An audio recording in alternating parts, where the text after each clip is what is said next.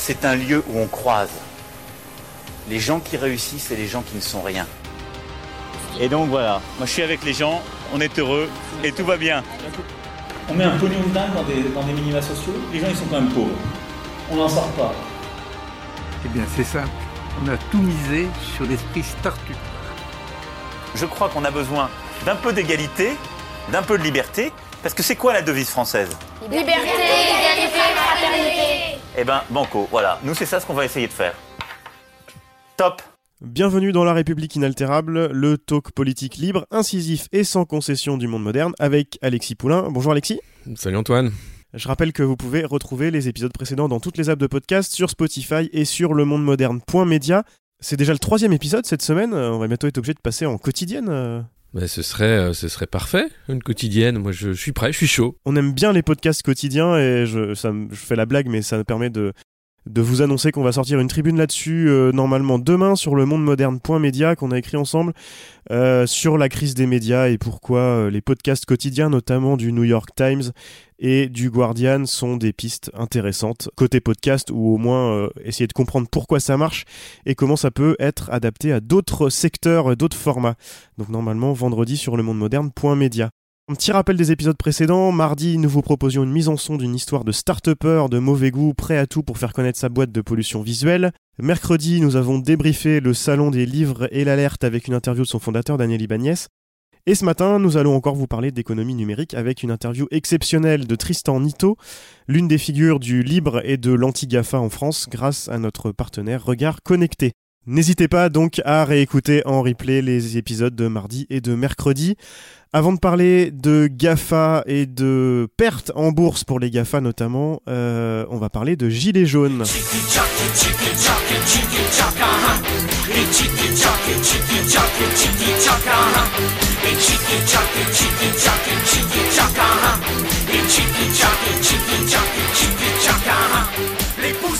On a entendu beaucoup de choses euh, sur les gilets jaunes et puis tu vas aller nous faire du son à Paris ce week-end. Euh, on va plutôt parler de quelqu'un qu'on a aussi vu faire des, des sessions photos en gilets jaunes ces dernières années, notamment avec notre président. Il a longtemps favorisé le diesel sur les voitures électriques pour des raisons financières et il trouve visiblement qu'il paye trop de taxes. Euh, c'est pas Jacqueline Moureau ou les danseurs de samedi dernier, mais Carlos Ghosn. Oui, alors Carlos Ghosn euh, est en prison au Japon, dans une prison euh, apparemment de haute sécurité, où il n'a pas accès à son avocat, où il ne peut voir sa femme que 15 minutes par jour et lui parler uniquement en japonais. On voit des conditions extrêmement dures de détention.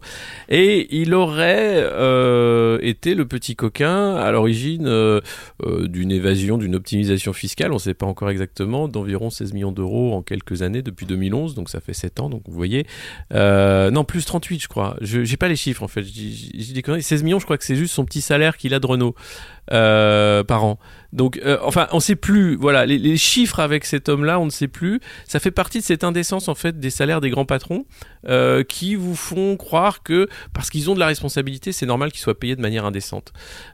Pourquoi c'est indécent? Bah Parce que vous avez des gens qui sont dans la rue aujourd'hui en gilet jaune parce qu'ils n'arrivent pas à joindre les deux bouts, parce qu'ils comptent chaque centime de ce qu'ils dépensent et parce que pour eux, l'argent, c'est compliqué à avoir. Et puis, il y a de l'argent magique pour ces gens-là, euh, les patrons du CAC, les capitaines d'industrie. J'ai quelques questions à te poser justement dans cette affaire-là. Euh, côté français, on a aussi entendu Jean-Christophe Lagarde, par exemple, euh, président du groupe UDI à l'Assemblée, alerter sur un possible complot japonais pour reprendre le contrôle de l'alliance Nissan-Renault-Mitsubishi. Euh, c'est vrai que tout cela a été brutal, ça émane d'une enquête interne à Nissan. Et que penses-tu de ce début de théorie du complot?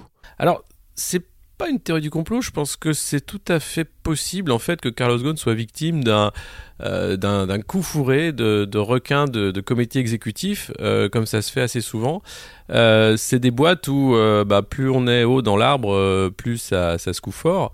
Donc évidemment, si on veut faire un putsch contre Carlos Ghosn, mieux vaut d'abord salir son image, faire en sorte que ce soit impossible pour lui de se défendre, hormis sur le terrain judiciaire, pour prendre le pouvoir rapidement. Et, après, bon, eh bien, le, gros chèque arrivera si- s'il s'avère que c'est de la, la diffamation, s'il s'avère qu'effectivement c'est une manœuvre euh, de comité exécutif. Là où c'est compliqué, c'est qu'effectivement sur Renault, l'État est actionnaire, l'État français est actionnaire, et c'est des montages extrêmement complexes. Euh, c'est pas un seul montage en fait, c'est beaucoup de, joint venture, de boîtes avec euh, les Japonais d'un côté, Renault de l'autre, et puis d'autres petits partenaires qui sont rentrés. Euh, c'est une usine à gaz, on va le dire comme ça. Et effectivement, si euh, les Japonais euh, avaient pour euh, pour envie de, reprendre le contrôle, ce serait euh, bah, évident de dire il va falloir euh, éjecter Carlos Ghosn, qui est en fait euh, qui a été mis là en place par l'État français, hein, donc qui est euh, l'œil de Moscou de l'État français, si on peut dire ça comme ça. Sachant qu'il y a déjà eu quelques frictions. euh, alors c'était de la mise en scène hein, quand Emmanuel Macron était à Bercy, euh, il avait dit attention Carlos, tu es trop payé, on va faire quelque chose, tu, abuses un peu là. Euh, rien, rien, pas grand chose avait été fait avec euh, le, vote des, actionnaires. Euh, et l'État français a renouvelé sa confiance à Carlos Ghosn pendant, pendant mais des, des, des- des années et des années. C'était encore le cas euh, lors de l'itinérance mémorielle d'Emmanuel Macron, puisqu'il posait en photo avec euh, Bruno Le Maire et, Gérald Darmanin euh, dans l'usine Renault, très fier voilà, de, ce fleuron de l'industrie française qui est Renault, qui, qui est en passe effectivement de vivre des heures difficiles. Ce qui est scandaleux dans cette affaire, euh, c'est que bah, l'action Renault Davis, euh, que bien sûr ça va avoir des impacts et que qui va encore casquer, bah, il y aura sans doute des plans sociaux. Va falloir dire bah écoutez, voilà, on a du mal à remonter la pente, donc on va être obligé de fermer des usines ou ce genre de choses. Mais ce complot mondial, enfin je veux dire après, euh, c'est le, monde dans lequel on vit, c'est-à-dire que euh, une entreprise comme Renault, elle est mondiale, elle n'est pas française. Euh, si demain effectivement l'entreprise décide de fermer les usines françaises parce que le coût du travail est trop cher, parce que c'est compliqué, parce que finalement le marché n'est plus intéressant, rien ne l'empêche de le faire. C'est la loi du, du, monde libéral qu'on s'est construit. Et, et c'est pour ça qu'à chaque fois que j'entends les politiques vouloir faire une politique sociale par l'emploi ou dire que l'important c'est l'emploi, euh, en réalité, il n'y a rien de plus volatile que l'emploi, il n'y a rien de moins ancré territorialement que l'emploi aujourd'hui. Euh, et ça, c'est extrêmement dangereux parce que du jour au lendemain, vous avez le cas du Brexit par exemple, euh, où les grandes entreprises, mais non, aucun scrupule, il n'y a pas de, jugement moral, c'est uniquement sur le profit à court terme. Ces grandes entreprises, eh bien, du jour au lendemain, par un claquement de doigts, décident de bouger leur siège, décident de, de déménager et de, et de partir de pays qu'elles jugent moins accueillants. Et c'est la compétition fiscale, c'est ce qui fait que les États sont faibles, euh, parce que les États, les États passent leur temps à faire une danse du ventre auprès des, des, des grandes entreprises internationales pour les attirer, pour être attractifs, c'est ce qu'on dit. Euh, et au final, tout le monde est perdant. Ouais, et comme d'habitude, les journalistes économiques n'ont pas perdu de temps pour défendre Carlos Ghosn. Ça va beaucoup plus loin que de la présomption d'innocence, là, pour le coup.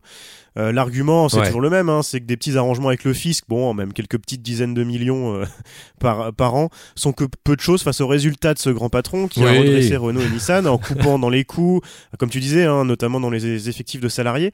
Dans les médias français, j'ai fait attention, j'ai beaucoup entendu parler du président de Nissan, euh, moins de Renault ou de Renault-Nissan. Oui. Ils font attention à pas trop nommer Renault. Ouais, ouais et, et, maintenant, euh, bon, c'est plus un grand patron d'industrie français, c'est un entrepreneur franco-brésilien. C'est assez euh, ah, intéressant. Ouais, ouais, euh, ce qui est vrai, hein, ce qui est vrai, mais, oui, mais on de plus en plus. Euh, le Figaro ça, aussi a écrit, tu l'as dit tout à l'heure, sur les conditions de détention de, de Carlos Ghosn. Ouais.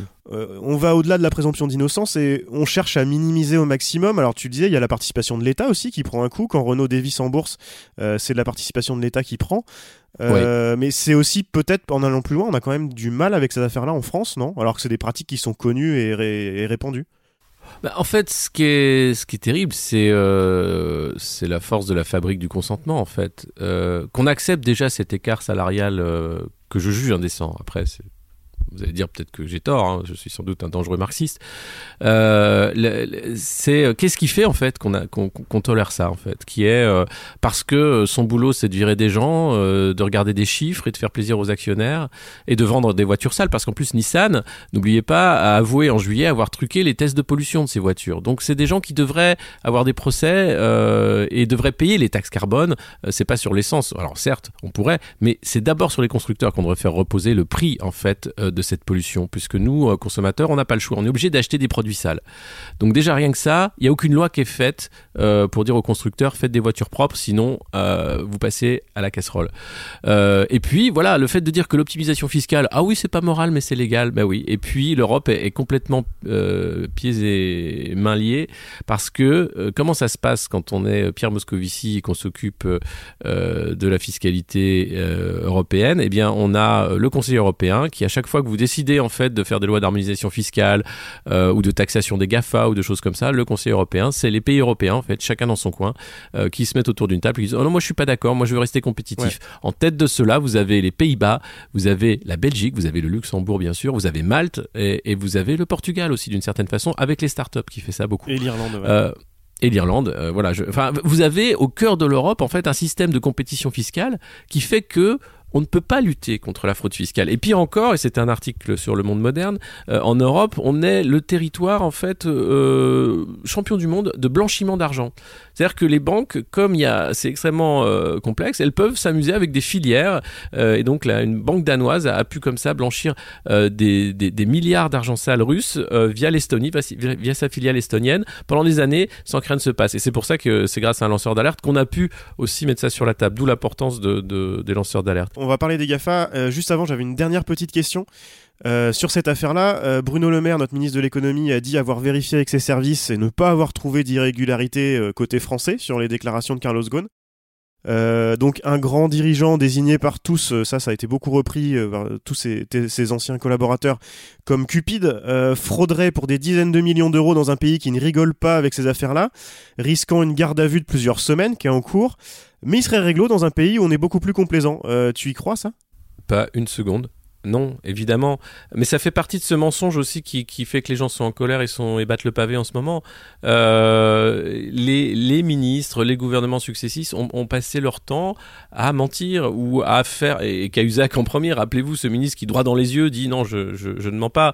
Euh, eh bien, au-delà de, de la faute du ministre, euh, comme je le dis, le problème c'est que c'est légal. Toute cette possibilité pour les ultra riches en fait de ne pas payer d'impôts, que ce soit par le biais de fondations, euh, que ce soit par le biais de montages euh, fiscaux simples et, tout à fait légaux, euh, tout ça est autorisé par les États européens, par l'État français, et c'est normal. C'est-à-dire que c'est normal que les riches échappent à l'impôt, parce que de l'autre côté, on dit, vous savez, les très pauvres ne payent pas d'impôts. Donc finalement, on, s'y retrouve. Alors qu'est-ce qu'on fait? On fait des taxes injustes qui ne peuvent pas être évitées par les gens qui consomment. C'est-à-dire que quand vous êtes très riche, vous en foutez du prix du carburant ou du kérosène ou, du diesel que vous mettez dans votre dans votre yacht, dans, dans votre bateau. Euh, c'est euh, c'est pas le cas euh, quand vous avez une bagnole et que vous devez la prendre tous les jours pour travailler et que vous gagnez le SMIC.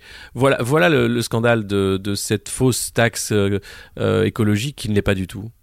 J'en profite pour, pour parler de deux bouquins que j'ai lus récemment. Je vous mets tout ça dans la description de l'épisode. Arnaud Parianti, Le mythe du ruissellement, euh, qui est sorti il y a pas longtemps, qui est super. Et un bouquin de Steven Perlstein, euh, dont j'ai oublié le titre, mais que je vous mets dans la description de l'épisode, euh, journaliste du Washington Post, sur justement le, bah, ces, ces sujets-là aussi, et notamment le mythe de l'accaparement des richesses au maximum par le capitalisme actuel. Et ça tombe bien, on passe au GAFA. D'autres histoires de gros sous. Le New York Times a sorti la semaine dernière une bombe contre Facebook qui, en plus d'avoir cassé la démocratie, a menti sur l'étendue des problèmes en allant jusqu'à diffuser des fake news sur ses opposants. Pas mal. Euh, L'article a fait beaucoup de bruit. Amazon a défrayé la chronique aussi avec ce faux concours entre villes pour accueillir son deuxième quartier général. On va pas en parler, on n'a pas le temps, mais je vous mets de la lecture dans les notes de l'épisode avec la presse américaine qui fait un gros travail sur ces sujets-là. On nous a longtemps fait croire que la croissance des géants du numérique était euh, inéluctable et presque sans fin, qu'il fallait faire avec. Et on a appris cette semaine que Facebook, Apple, Amazon, Netflix et Google, à eux 5, ont perdu plus de 800 milliards en bourse depuis cet été, euh, c'est quand même pas rien. Euh, là où ça devient intéressant, c'est de s'intéresser aux raisons qui font que les investisseurs revendent leurs actions à Wall Street. Euh, Est-ce que c'est parce que l'opinion publique prend conscience de que ces monopoles sont toxiques? Eh bien non, euh, en tout cas pas directement.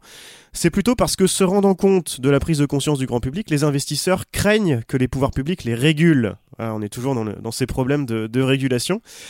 Et chez nous, Mounir Majoubi, secrétaire d'État au numérique, publie une tribune dans Capital appelant Amazon à écouter les doléances des PME françaises qui sont sur sa plateforme. On se doute bien qu'Amazon va les écouter. Euh, et Emmanuel Macron, la semaine dernière, nous dit que les réseaux sociaux sont un danger pour la démocratie et va s'allier à Facebook pour corriger le problème. C'est le pyromane qui veut conduire le camion de pompier, ça encore. Mais évidemment. Euh, D'ailleurs, sur le, au niveau européen, vous aviez un groupe de travail sur les fake news, euh, et dans ce groupe de travail, vous aviez Google, Apple, Facebook, Twitter, tous les réseaux sociaux, tous les Gafa étaient présents au sein du groupe de travail pour gérer ce, ce, sujet. Le pardon. Le cas Facebook, il est particulier parce que clairement, Mark Zuckerberg a compris que c'était la fin.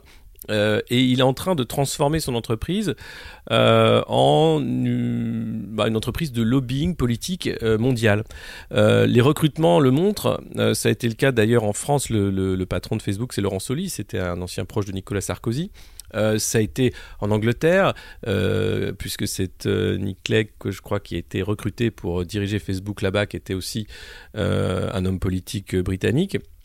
Et puis vous voyez bien que euh, Mark Zuckerberg fait le tour du monde reçu comme un chef d'État à l'Élysée ou ailleurs pour parler effectivement euh, de cette plateforme et de comment il peut aider les États euh, à, faire, à organiser le bordel ambiant démocratique.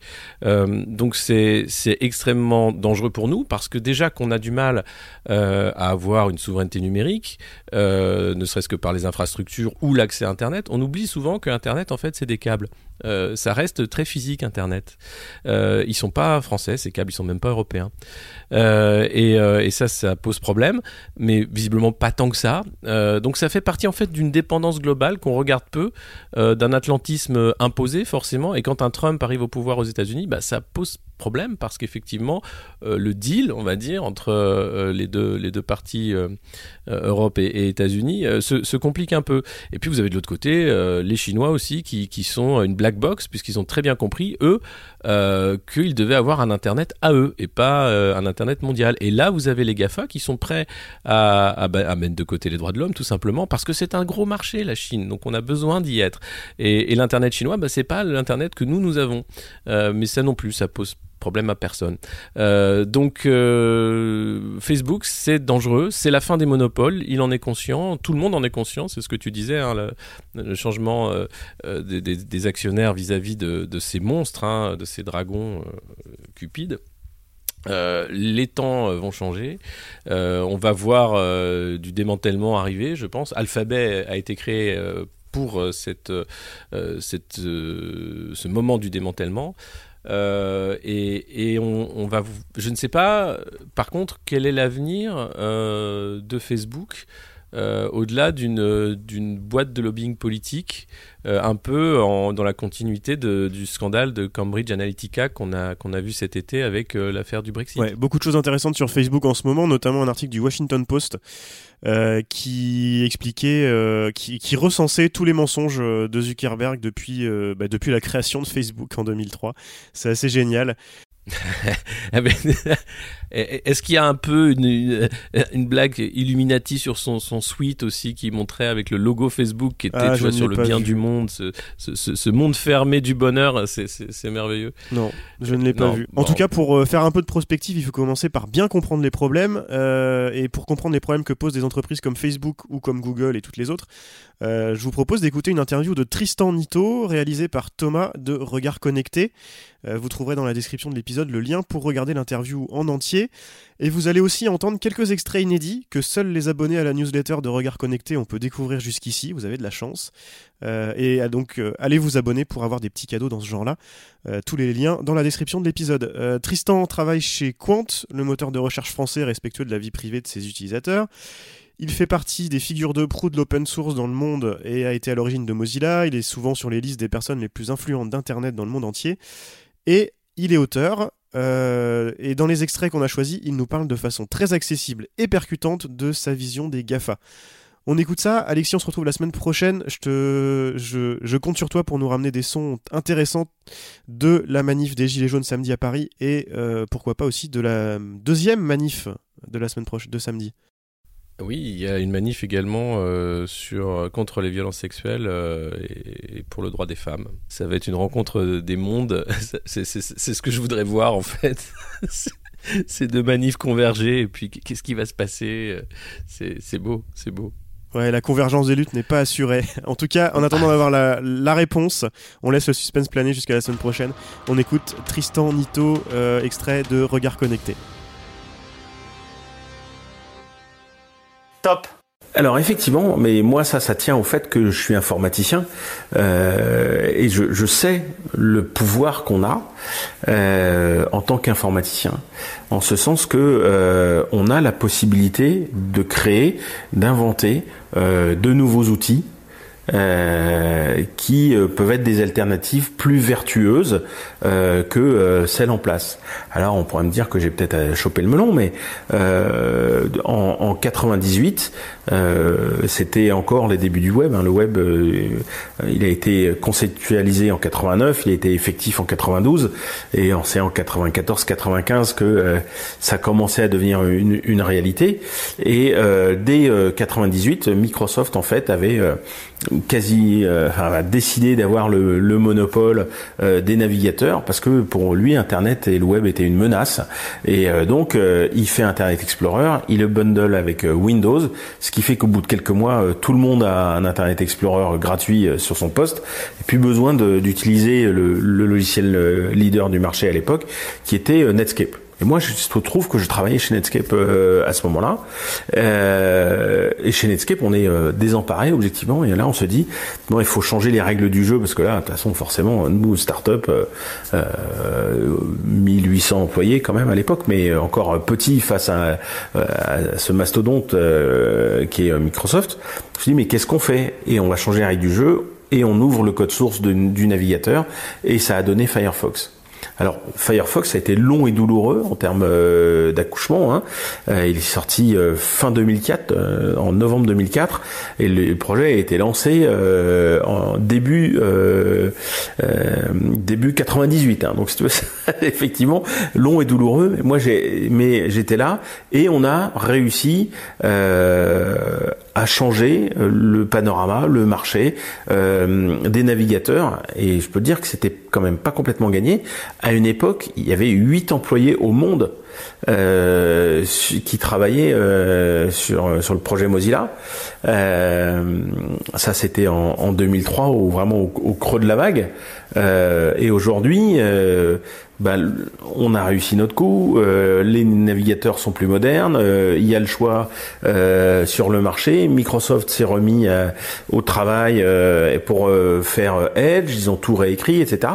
Enfin, bref euh, je, je, dis pas que Firefox a gagné, mais en tout cas, il a atteint son objectif qui était de rétablir, euh, enfin de casser le monopole et euh, de, de, rétablir le choix euh, sur les navigateurs. Et pourtant, le tout avec une fondation à but non lucratif et 8 employés euh, au début. Donc des, des bascules comme ça euh, sont possibles. Si tu regardes aujourd'hui Microsoft qui était tout puissant il y a 20 ans, euh, c'est pas terrible.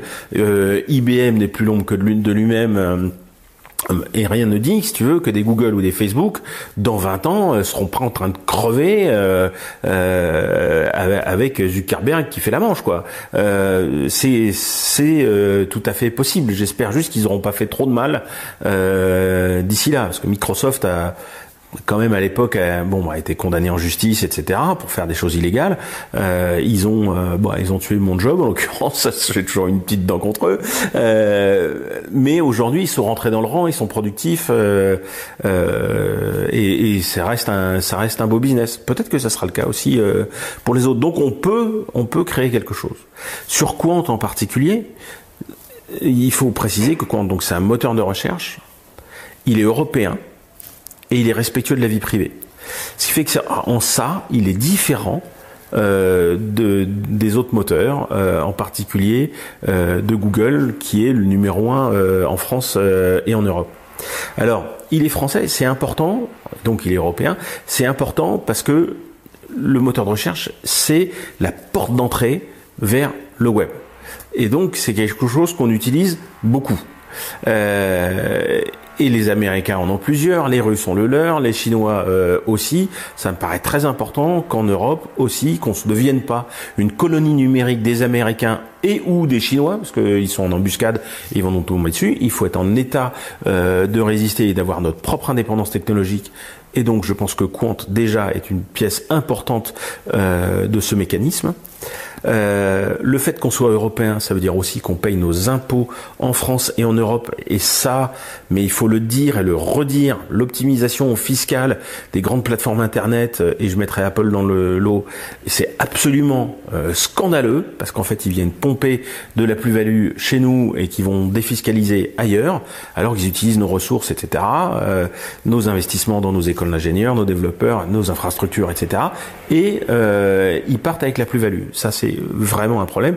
C'est pas le cas euh, avec Compte qui paye des impôts euh, en France, voilà, euh, avec des compétences en France aussi.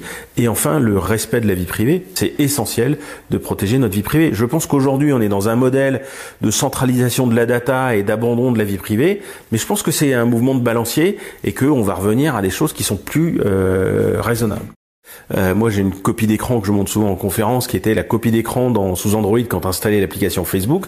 Il te disait, je veux accéder à tout, je veux tes contacts, je veux lire tes textos, je veux savoir euh, avec qui tu as rendez-vous euh, sur ton agenda, je veux savoir qui t'appelle sur ton téléphone, je veux accéder à tous tes fichiers, euh, tous tes contacts et les contacts, on sait qui les prend et les upload. Enfin bon, voilà, c'est, je te pompe tout, tout toute l'année. C'est monstrueux, enfin zéro vie privée quoi et en échange, je te donne un service, il vaut 3 euros.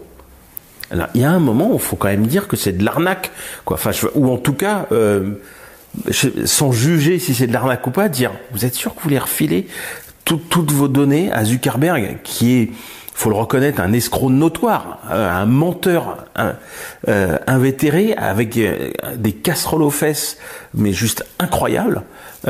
si on se donne la peine de regarder, Zuckerberg, toutes les semaines, il y a un nouveau scandale. Il nous a dit euh, il y a presque un an qu'il allait réparer Facebook et on voit il y a, il y a trois semaines que en fait euh, il vendait de la publicité euh, à n'importe qui en disant qu'elle était agréée par les candidats de, de l'élection alors que c'est l'élection américaine. Enfin, ce type ment et ressort des trucs scandaleux en permanence. Filez vos données personnelles à, un type super malhonnête ou complètement incompétent, mais euh, ça revient quasiment au même. Hein. S'il est aussi incompétent que ça, faut qu'il s'en aille. Hein. Euh, et euh, donc s'il reste, c'est qu'il est malhonnête, parce que c'est pas possible de dire non, non, mais je contrôle tout, je répare Facebook, alors qu'il laisse passer des bévues pareils.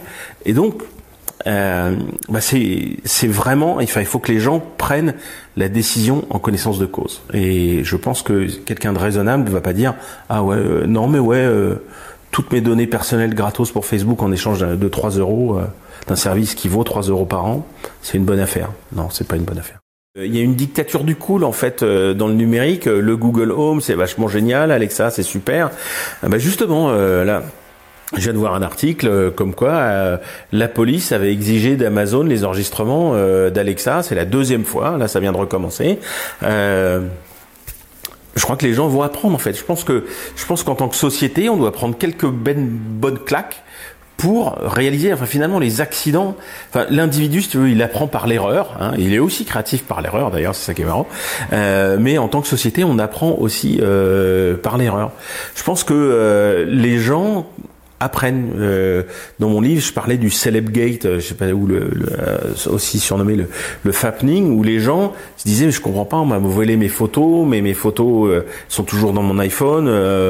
comment ça se fait? Et puis tu as des célébrités, Jennifer Lawrence, etc., dans des positions un peu compromettantes pour le rester poli. Et, et, ils avaient toujours le, le ils s'étaient pas fait voler le téléphone, mais ils avaient choisi un password pourri et ils faisaient des backups sur iCloud et et le système faisait qu'on pouvait pirater iCloud parce que le password était facile à deviner et donc on, les gens euh, se faisaient pomper leurs photos quoi.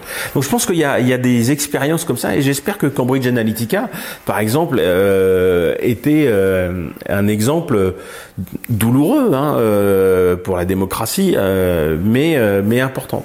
Et ça il faut faut toujours le rappeler parce que tu as quand même des, des, des spin doctors, enfin des gens qui font des relations presse qui sont là pour dire mais non mais tout va bien etc. Là il y a un nouvel article dans le New York Times qui vient de sortir sur Facebook comment ils ont maquillé les trucs, fait des, fait des, des diversions, euh, etc.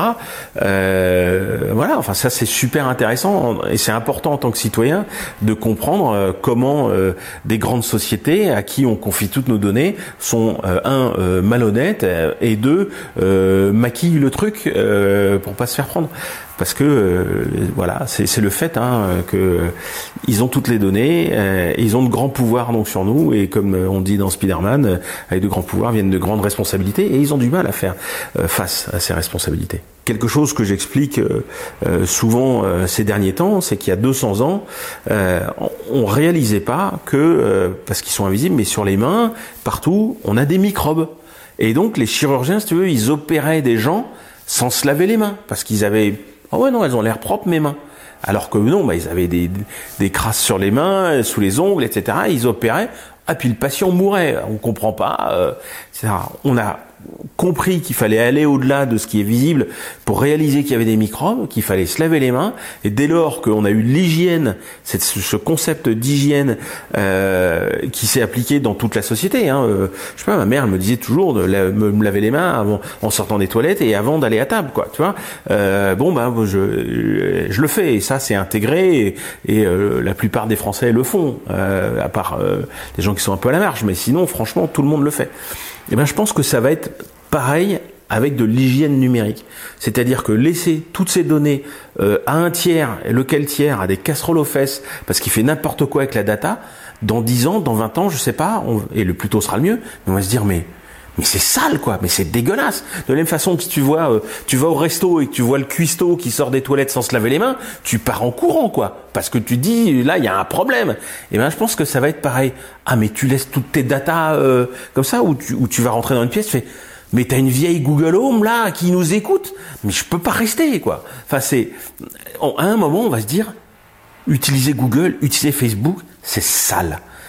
Ce changement il prend du temps mais je pense qu'en l'expliquant, euh, ça vient. C'était La République inaltérable avec Alexis Poulain, une balado-diffusion du monde moderne sur une idée presque originale d'Antoine Gouritin.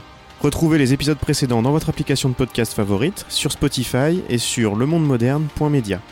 Suivez Alexis sur Twitter, poulain2012, et rendez-vous la semaine prochaine pour un nouvel épisode.